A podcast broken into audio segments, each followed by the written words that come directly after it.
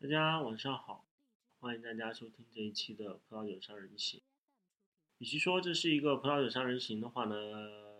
我更愿意把它称为饮酒志的第一期。因为葡萄酒商人行是当年想做一个葡萄酒的聊天节目，找两三个朋友，可以聊一聊葡萄酒里的某一些话题，比如说艺术，比如说投资。但后来葡萄酒商人行的学习的榜样，IT 公论变成了一天世界，一天世界呢，后来变成了一个一天一期，啊，更短一点点，一个人来讲的一个播客内容。所以，啊，受到他们的启发，我重新开始来做饮酒志这个项目，更多的像是一个一个人在讲一个，花一个比较短的时间，在比较短的频率里更新，讲一个葡萄酒里的某一些话题。今天我们讲的一个话题是波尔多，啊，波尔多这个话题的起源呢是是。因为我的一些同事啊做了一些波波尔多的品鉴，我的另外一些同事对波尔多有了更多的好奇，所以想对波尔多这个地方有更多的诠释，有更多的解析，希望大家对波尔多有更多的一个了解。波尔多可能是全中国目前生意最最大，大家觉得质量最最好的一个地方。但葡萄酒世界里面，我经常说的一句话是。所有的事情是没有绝对的。当你在葡萄酒世界里面下了一个定论，基本上意味着你肯定是错的。波尔多它并不是一个历史特别特别悠久的一个地方。大体上呢，这个地方我们熟悉的这些波尔多葡萄园开始做葡萄酒，大概是在十八世纪。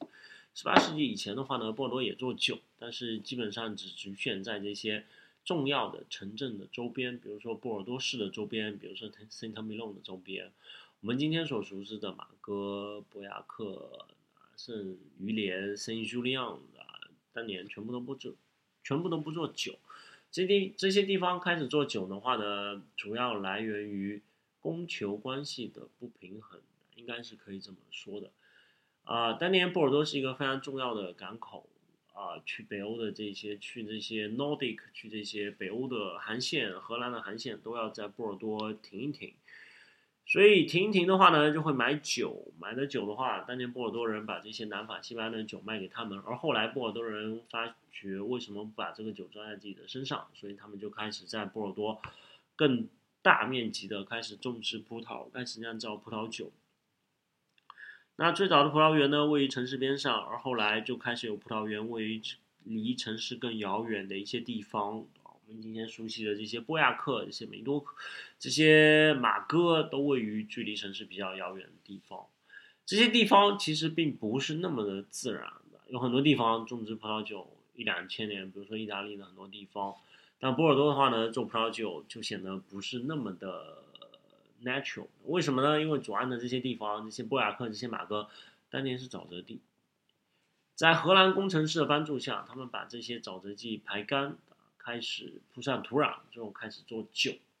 所以不是那么那么自然的一个地方。波尔多拥有今天的地位，在全世界各地都有经销，很多地方的人都觉得它是最好的酒。主要的原因在于它的地理位置。拿中国举例子啊，对比这些什么武汉啊、长沙啊、成都啊、西安与上海之间的区别，最大的地方就在于地理位置。上海是一个靠海的地方，这个地方更容易成为一个贸易的中转站，更容易成为进入中国的第一站。那对于波尔多而言的话呢，它是一个港口的，它的葡萄酒就更容易被这些这些商运的货船运搬到船上，运到全世界各地的一个地方。完全因为波尔多在航路上的。优先的位置，波尔多才拥有了今天的一个地位。对于波尔多葡萄酒而言，转折点可能出现于五十年代。五十年代之前，波尔多的葡萄酒也不是那么的贵。但到打完第二次世界大战，美国市场被开发出来，新建新世界的市场被开发出来以后，波尔多的价钱呢就一路飞奔，到了我们今天看到的这个一个样子的。在一九五零年之前，波尔多还是一个非常非常便宜的酒，价格远远不如各个地方当地的葡萄酒，也远远不如当年的德国雷司令。那我们今天熟悉的什么列级庄啊，一八五五的这个分级呢，也是在了五十年代才开始腾飞的。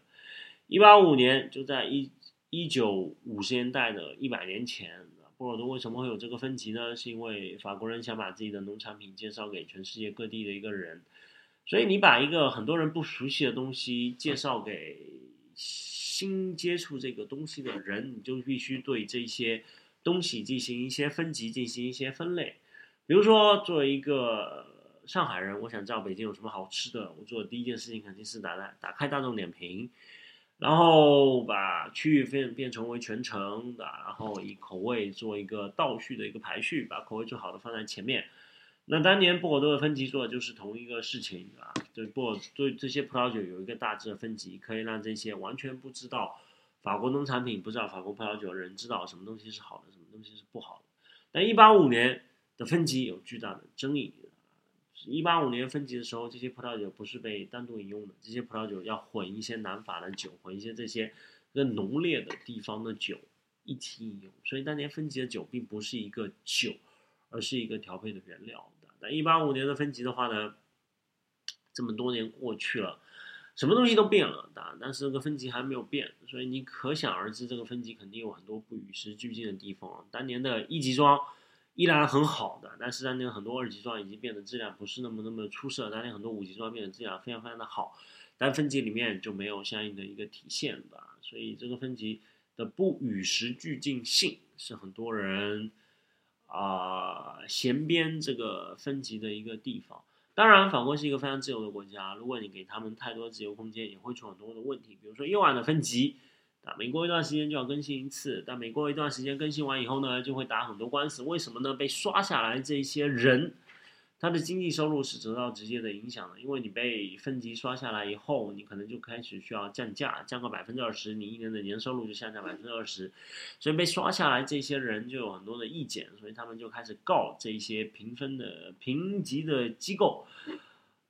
啊，前次的分级的话呢，是被告掉了，因为他们觉得评级机构里面有一些人是有裙带关系的。最近一次分级的话呢，应该还是没有被告掉，还是成立了。但是呢，最近一次分级有很多的争议，比如说刚刚被评选到最高级别的这某一个酒庄，是在评选到最高级别之前买了很多的地，对吧？那剩下的这一些酒庄难免去想，你肯定是得到一些内幕消息，做了很多这种。不为人知的暗搓搓的交易，对吧？但 GCC 依然是一个非常强有力的一个 market 个工具，的？在中国依然这个东西很管用、很给力的。在 GCC 以外的话呢，为了推广这些没有被列被列入分级酒，他们又出了一个中级装。中级装有更多的争议，每年更新一次的，它更它不像是一个分级，它更像是一个对葡萄酒的一个评奖。所以当年在中级庄里面相对比较好的酒庄就不和这些中级庄去玩了，他们自己玩自己的一个小游戏的。然后波尔多酒的话呢，还有一个可以值得说的就是波尔多酒的投资价值的。很多葡萄酒，葡萄酒这个东西不是越放越久越好的，很多绝大部分的酒，绝大部分表示百分之九十五以上的酒都需要在年轻的时候喝掉，不是。这些酒放久了，真的不会变得更好。有少数的酒会变得更好，比如说比我多最贵的这些列级装，随着时间的成年，它会变得更，它会变得在口感上面更容易被接受，单宁更细腻，风味更复杂。简而言之，变得更好。所以这些酒还是有投资的潜力的。但葡萄酒投资是一个非常非常复杂的话题，为什么呢？因为葡萄酒第一个很难变现。你买了一个股票，明天想卖掉就卖掉；你买了一个什么基金，明天想卖就就卖掉。但是如果你买了任何实物的东西，买了一个葡萄酒，买了一幅画，买了一个什么瓷器，买了一个什么鸡缸杯，你想卖掉，明天就可以卖掉吗？很困难。你想卖掉，明天就可以以你想要的价钱卖掉吗？很困难。所以葡萄酒投资最大的问题，第一个就是变现的。你买了以后想卖掉，是一个非常非常困难的一个事情。第二个葡萄酒呢，是一个非常受仓储条件影响的一个东西，呃，就像车一样，你买回来第二天卖掉，你就给你打个折。葡萄酒你买回来第二天想卖掉，你也得打一个非常非常大的折，因为你家的条件不是放葡萄酒一个非常非常理想的一个条件，所以对于葡萄酒投资而言，最好不要把它放到家里面的，所以就有了这么一个一些第三方机构，你买了酒，他不给你，他放在英国的保税仓，就这些储存条件受法律认可、受所有人认可的这么一个保税的一个地方的，你放在这些地方，你可以进行买卖。你买的不过是你的所有权的，你可以买进来以后再卖掉，然后酒不在你家，酒永远在英国，你买掉的只是说你的买家可以把这个酒给提掉，这样对酒的交易是相对比较好的。但葡萄酒、波尔多酒的升值空间是一个非常难说的一个事情啊。二十年前葡萄酒为什么会有升值空间？因为葡萄酒刚刚在卖给你的时候是非常非常便宜的。波尔酒、波尔多酒的交易系统就像买房子一样，你这个房子，你这个楼盘开第一期的时候是相对比较便宜的，你买了第一期，等人家买第二期的时候，就有一定的升值的空间的，因为一期的时候是为了回笼资金，你可以故意卖的相对比较便宜一点点。那波尔多酒经过从五十年代到现在这么多年不断在涨价。所以回笼资金对酒庄来说不是那么的必要，所以它在一开始卖出来的时候就没有那么必要的便宜，对吧？然后现在买第一手的七酒的消费者呢，有很多不是机构，不是酒商，是消费者。所以消费者愿意以一个更高的价钱买酒，所以零九年、一零年是非常非常贵的酒。这些酒有没有升值空间是非常非常有争议的。什么八二年卖出来的时候是非常非常便宜的，二十年后当然可以卖的贵一点，但是零九年、一零年在它刚刚卖出来的时候。就已经非常非常的贵，所以它能不能升值，没有人有个准信。葡萄酒定价的话呢，按照波尔多的七酒定价是按照它前前一个年份销售的价格来定价的。然后新世界以来每个年份都还不错，所以每个年份都有轻微的涨幅。然后零九一零年是一这种非常非常好的年份，很多酒庄零九年涨了百分之三十。没想到一年是一个好更好的年份，所以一年又涨了百分之三十，一点三乘以一点三就是一点六九，所以一零年对比于零八年，基本上涨了百分之七十，基本上把这个价钱翻了一，所以这个酒在卖出来的时候就是一个非常非常贵的价钱，所以这个酒是否还会升值，没有人知道的。但以我的观点来看，升值的空间应该非常非常非常的小。波尔多酒有一个非常非常好玩的交易体系，全世界就他们这么做的。波尔多酒先从酒庄卖给中间人，叫库提耶，库提耶和那叫再卖给中间商，叫尼勾秀，尼勾秀再卖给各个国家的 importer Importer 再卖给经销商，再卖给零售商，再卖给消费者的。波尔多这套体系的话呢，非常符合它的历史，因为当年所有的酒庄，酒庄都是贵族，贵族不想。贵族介入生意就是一个非常非常奇怪的事情。比如说，贵族跟你的商人说：“OK，我需要攒一块钱的。”那个贵族怎么会说这种事情呢？所以，所以这些波尔多酒庄的拥有者贵族都会把这些事情授权给中间人。所以，中间人拿非常小的利润，他做的事情就是做中做酒庄和中间商之间的传话人。所以，酒先从酒庄卖给中间人，中间人收一点点的百分之二、百分之三。中间人再卖给中间商，那中间商再再卖给全世界各地的人，所以每一个中间商不只代表一个酒庄，代表非常非常多的酒庄的中间商这套体系，让波尔多这个酒卖到了全世界。为什么很多美国酒，为什么很多澳大利亚酒、智利酒卖不到全世界？因为他们没有这么一套中间商的体系。一个酒庄如果想在中国有酒庄代表，想在香港有酒庄代表，想在日本有酒庄代表，想在韩国有酒庄代表，是一件非常非常困难的事情。但是一个中间商可以在上述说的四个国国家都有酒庄代表，因为它承载了更多的体量、更多的酒庄，它完全可以满足这么一个目的，是吧？所以波尔多酒的交易体系非常非常的好玩。当然，现在有了互联网，有了社交媒体，有了很多这种非常直接的工具以后呢，酒庄就觉得很不爽的。为什么我有把把属于我的钱给你挣，所以就有一些酒庄开始跳跃这条体系，开始做一些不一样的事情。比如说拉图就说，中间商啊，negotiate，你不应该挣这些酒陈年出来的这些钱，这些钱应该由我挣。当然，官方理由呢，拉图酒庄给出来的是，我希望我们消费者喝到的酒永远是成年以后的酒。消费者啊，没有对这些诱惑是没有抵抗力的。你给他一个酒，他肯定很早就喝掉了。所以你给他一个可以放二十年、可以放三十年，甚至可以放五十年的零一二零一零年的酒，他可能二零一六年、一七年、今年或者明年就喝掉了，因为把酒放在他家，他觉得有诱惑，觉得有吸引力，肯定就喝掉了。拉图酒庄给的。解释是我希望，二零一零年这种三十年以后才能喝的酒，我三十年以后才卖给他的。所以拉图酒庄的话呢，他就不卖这些年轻的期酒给这些中间商，他卖给这些中间商的酒呢，永远是这些陈年好的酒啊，他就把这些中间商通过陈年挣到的钱放在自己的手上的。中间商你搬砖你就去搬砖的，我的钱归我挣。当然。拉图这么做了，不是所有人都能这么做的。为什么拉图背后的老板是法国首富的这个法国奢侈品品牌最后最后最大的老板？所以普通酒庄这么做的可能性应该还是很小很小的。然后波尔多酒呢是一个非常非常好玩的话题，刚才稍微说了一点点啊，比如说波尔多的白葡萄酒质量非常非常的好，啊，非常非常有特点。波尔多通过项目的新项目中成年的蚕丝塞美龙。是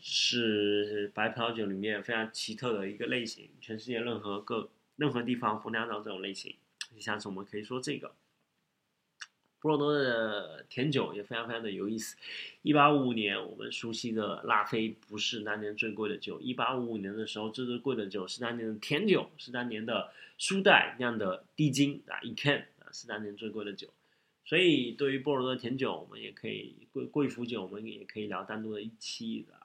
波尔多啊，最重要的推动人叫 Robert Parker 一个美国人，一个美国的律师，后来变成酒评家，对法国对波尔多葡萄酒有很大的推动力。对他，我们可以聊一个单独的话题。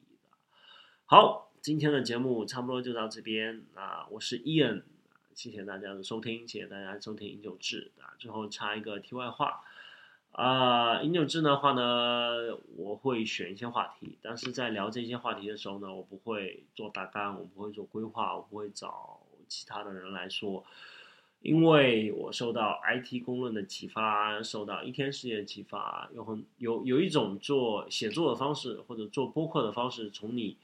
开始说话到结束，如果中间某个时间停过停停顿过超过五秒钟，就证明你的思维停顿了。所以我想以一个连贯的思维聊一个我想要聊的话题，以我想要的态度聊一个我想要的话题，聊聊到我聊不下去的时候。所以再次谢谢大家收听有志啊，希望大家有一个